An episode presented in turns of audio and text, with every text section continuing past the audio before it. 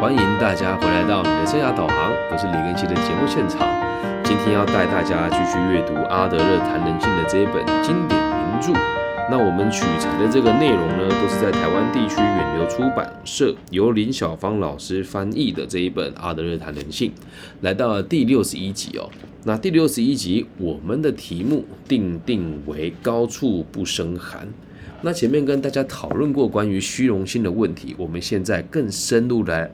更深度的来理解虚荣心跟上进心，还有为什么人会自命清高的这个逻辑，让大家理解如何好好的接纳自己。那大家千万不要以为我们在上几集的内容讲的都是无关紧要的细节，因为这些行为举动已经在你心里根深蒂固了。一个人只要出现我们前面讲的那些行为，好虚假的虚荣心，那他们做人的原则往往也都非常的很难拥有社会意识，在社会上他们比较会以破坏者的形象出现。如果想要将虚荣心各种不同的面貌全部呈现出来，那只有伟大的作家才办得到。所以，我们在这边只能概述啊。那我这边讲说为什么会讲虚荣？虚荣，今天我就参加了一个。由心理师所做的培训，他说他们是做生涯规划的。那他们解释了阿德勒的这个生命生活风格。说是对于事情的方向还有程度叫生活风格，那这跟阿德勒博士在他的《自卑与超越》当中原著讲的生命生活风格是天差地远的。生活风格讲的是一个人的力量跟他这个社会上面的分量，也就是他如何用他的能力去影响这个社会，进而来达到他想要达到的优越目标，这才是生活风格的真正定义嘛。那你说这个心理师看起来是道貌岸然的，也是这个我们讲说合格的考试，而且他也在这个某一些工会里面担任要职哦。那他说出这些话看起来好像很有社会感，可是实际上他这么解释阿德勒的这个生活风格，只是为了卖他个人的产品。那以一个完全没有找过工作的人的角度来做生涯规划。那这个就是说，看起来非常的有社会感，可是实际上他们做事情都是破坏啊，就是在破坏这个市场。那他们推出的这个东西哦，其实就是教你玩牌卡，然后说，哎呀，你适合做什么工作，那也毫无根据。那每个人当然都是自我感觉良好嘛。那在这个状况之下，他们去帮助别人，某种程度上也是破坏。我举一个例子，让大家知道什么叫虚假的虚荣感哦。好，那我们继续往下看了。我们观察那些虚假的虚荣感很强的人呢，我们会发现他们都有相同的动机，替自己设定一个这辈子都无法达成的目标。他们这么做是为了赢过世界上所有的人。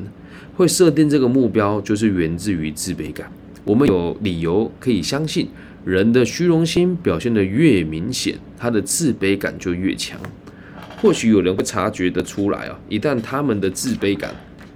变得更明显，也会变得更加的虚荣。但除非他们可以有效利用这样子的自我认知，否则光是只是察觉到这一点是没有用的。好，那我我自己举自己当例子哦。现在我的感觉就很像是这样，我设定了一个我们说孔子也一辈子都没有达成的目标，就是老有所终，少有所长，壮有所用。那么我在设定这个目标的时候，是不是某种程度上也是为了赢过世界上所有的人呢？我就我不能这么解释哦，而是你设定完了目标之后，如果你自己也觉得你做不到，而只是拿它来当借口，那这样子就不能说是健康的自卑感了。所以有的人你定定的目标高，你就不能说他是虚荣心强，因为有可能他定的目标就确实是达不到的，那他不会因为达不到而来。放大自己的需求，或者希望别人同理他，这样大家的大家能够理解哦。也希望大家要知道，你也可以依旧设定困难困难的目标。OK，不要以为设定困难的目标就是没有虚荣心，也不要以为设定困难的目标就是虚荣心特别强，没有这种事哦。那虚假的这个荣誉感的这种虚荣心的感受，在人们年纪很小的时候就已经开始发展了。所有的这种虚荣的行为啊，多多少少都有幼稚的成分存在。因此，虚荣心强的人呢，多半给人看见小孩子哦，都会有一种多半给人家看起来有点小孩子气的印象。那虚荣心形成的条件有非常多种哦，像是有些小孩有自卑感呐，他会觉得自己是没有受到很好的教育，觉得自己卑微到不能再卑微；有的小孩则是由于家世非常良好，养成高要的习性。可想而知啊，他们的父母也一定都是摆出上流阶级的姿态，标榜与众不同，引以为傲。所以这个虚荣心讲的并不是只有追求金钱或者是权利哦，只要是任何一种可以让他变成让他自己认为自己是这个社会独一无二的存在，这个也都算是一种虚荣心的表现。好。那我们现在就去往下看了。其实啊，这种心态的背后的目的都只有一个，就是希望自己可以成为那个独一无二的人。比如说，觉得自己的生长条件比别人还要更好，自己的家庭的情操比较高尚优良，觉得自己因为这个有拥有良好的血脉，在生活中注定得享有某些特权。对特权的需求会成为一个人生命的方向。决定一个人的行为以及表现的形式。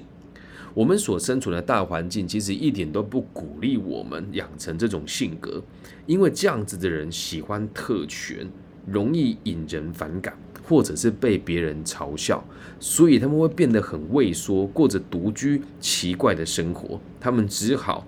他们只只要好好的待在家里哦，就不用背负任何的责任，继续陶醉在自己想象的世界当中，不断的催眠自我，告诉自己，要不是发生了某些事情，我早就达成了某些目标。接下来会见到我们今天题目的重点哦，叫做高处不胜寒哦。我真的觉得这个成语吧，这个东西解释的很好。我们继续往下看。这个类型的人有时候会出现优秀的人才，成就通常都很高。如果他们能够让自身的才能发挥关键的作用，那么他们对社会或多或少都还是有点贡献的。不过，他们却滥用自己的权利，继续催眠自己。对于在什么样子的条件下，他们才会愿意继续投入。才会愿意积极的投入社会，有一套他自己的标准，但这套标准却很难达成。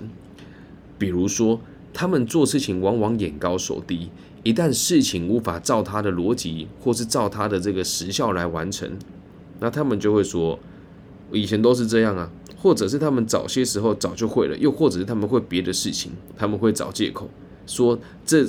说这些事情已经做过了，或者是还没做到等等，一切都是他们说了算，会非常以自我为中心。那他们设定的条件之所以无法达成，就是因为编了一个又一个的理由。他们可能会信誓旦旦的说，要不是这个世界黑不是黑白不是白，一切都会进行的很顺利。但只要这种态度不变哦，利益的良善再好，事情一样都无法完成。因此，我们必须得这么说，这些只是懒惰的借口。那他们的功用和安眠药或是麻醉剂一样，让他们无法思考自己到底浪费了多少时间。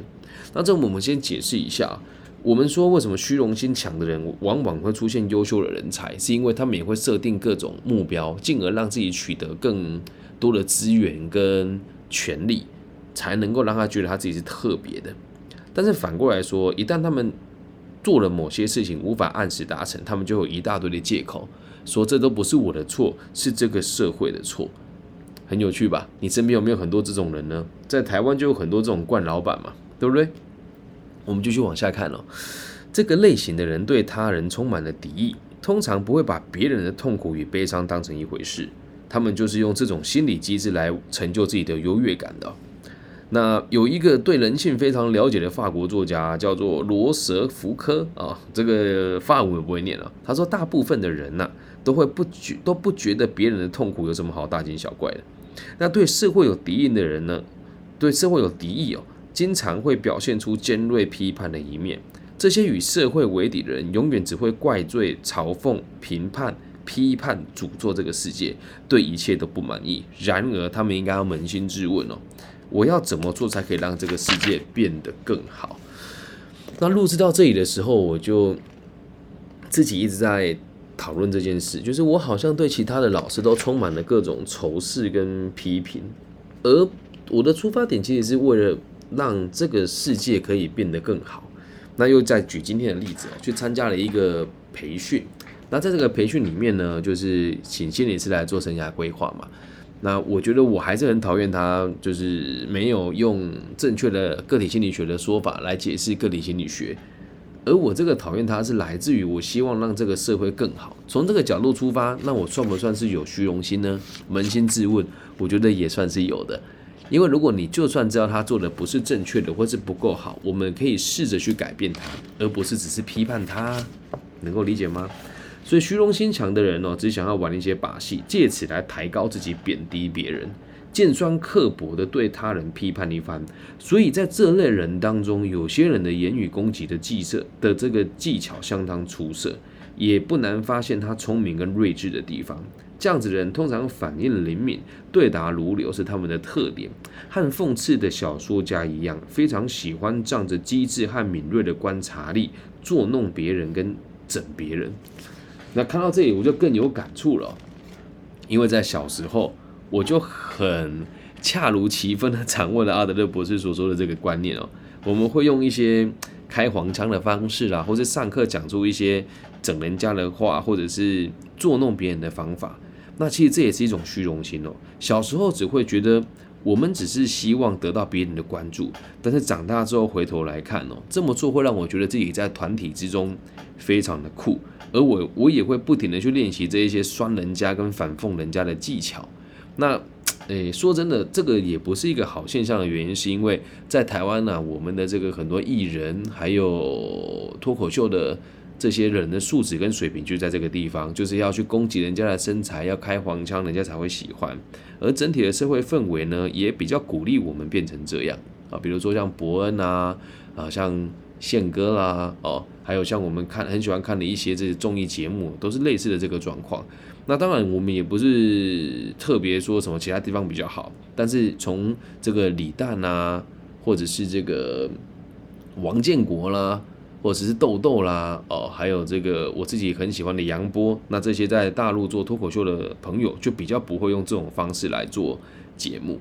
那也是跟大家讲，就是在什么环境里面，也会造就什么样子的虚荣感的孩子哦。所以渐渐的哦。习惯贬低跟轻视他人，这变成他的生活风格，这是他们最明显的人格特质。可是关于这一点呢，我们必须得严加来批评。这类的轻视别人的习性哦，其实是一种病态的情绪反应。而这种反应，我们通常可以知道，虚荣心强的人攻击的目标是什么？他的答案就是否定他人的价值与重要性。他们习惯贬低其他人，是因为他们想要借此来制造优越感。对于这些虚荣心强的人而言，承认他的优点等于是看不起自己，很有趣吧？承认他人的优点等于是看不起自己。只要有了这项事实，我们大致可以推断是什么样子的人，同时也知道原来虚荣心强的人其实内心潜藏的是根深蒂固的自卑感。看到这边，我就不停的自省哦。嗯，有我确实有时候也不是不能讲，有时候就如果有人跟我讲说他觉得其他老师比我好，我就会觉得 那他就是看不起我。那我也不是不愿意接纳，是当其他老师做的很好的时候，我也会认同，也会接纳。可是现在会出现一个问题，就是在台湾的生涯规划界跟辅导智商界。或许我把我的条件设得太严苛了，就比如说，我个人认为我需要我们在这个行业需要有两年的管理经验，两呃五年的工作经验，两年的教学经验，我们才有资格出来做生涯规划老师。同时，你一定要当过高阶主管。但是从我这个角度出发，在台湾百分之七十以上的生涯规划老师跟心理咨商师都没有资格做生涯规划。所以，当我去评断别人这件事情的时候，是不是有一种？是我虚荣心作祟呢？我仔细的反省了一下，还发现真的是诶，就觉得他们都好烂了，我最好。但说的是事实吗？诶，那倒未必啊，因为这个烂跟好其实不是你说了算。所以在做这一集的时候，我也不停的在反省，我是不是是虚荣感很强的人呢？我们继续往下看世界上没有人完全不会感到自卑。因此，我们不妨将这一次的讨论，当做是一套衡量自己的标准。自卑感是人类数千年来顺从传统与不知不觉当中而养成的。我们没有办法在短时间之内完成把它根除。事实迟早会证明哦，这种错误的观点不但危险，而且还会带来很大的伤害。如果我们懂得不要顺从偏见，不让自己深陷其中，这个就已经是进步的开始了。我们不需要做个与众不同的人，也不需要找与众不同的人当朋友。讲的真好，所以我们讲高处不胜寒的这件事情，那基本上就是这些人充满了很强烈的虚荣心。如果你真的有很强的能力跟权力，还有这个才华的话，我们就应该试着让这个世界更好啊，而不是试着就是离群所居跟孤芳自赏啊。我们如果根据大自然的法则来看待这个世界啊，大自然会希望人类是互相合作的。而这个时代，阿德勒博士指的是他那个时代，二战以后的时代，最需要的就是合作。追求个人虚荣心不是我们该做的。虚荣心强的人待人处事容易制造对立。这种行为不仅明显，而且非常的粗鄙。我们每天都得看到虚荣心会带来什么样子的失败。虚荣心强的人呢，下场不是招来社会大众的抨击，就是把自己弄得很惨烈，引来众人的同情。啊，我真的要在这边很认真的跟我过去投资的很多股东，还有跟我有冲突过的合伙朋友，跟你们说声对不起。因为确实在某种程度上，你们真的欺负我，也欺负的蛮惨的。但我也确实在以前授课的时候会讲出这些故事，甚至点出是哪些企业来让别人同情我。我觉得这一点要做到自省是很难的。但我也希望，如果大家，如果我我揭露我自己的状况，可以帮助到更多人，让你们以后不要犯同样的错，那我自己难堪一点倒没有什么关系了哦。所以，我们继续往下看哦。阿德勒博士说，从来没有哪个时代像现在这样大肆挞伐虚荣的人。阿德勒博士说，他那个年代了哦。我们能做的，就是想办法升华虚荣心的形式与表现的方式。所以，你要你要知道一件事哦。阿德勒并不是说要我们根除虚荣心，而是要升华它，用更好的表现方式。如此一来，就算我们甩不掉虚荣心，至少可以使用它来造福人群。那接下来，我们就会用各种案例来跟大家解释虚荣心的运作机制喽。不过，这就是下一集的内容了。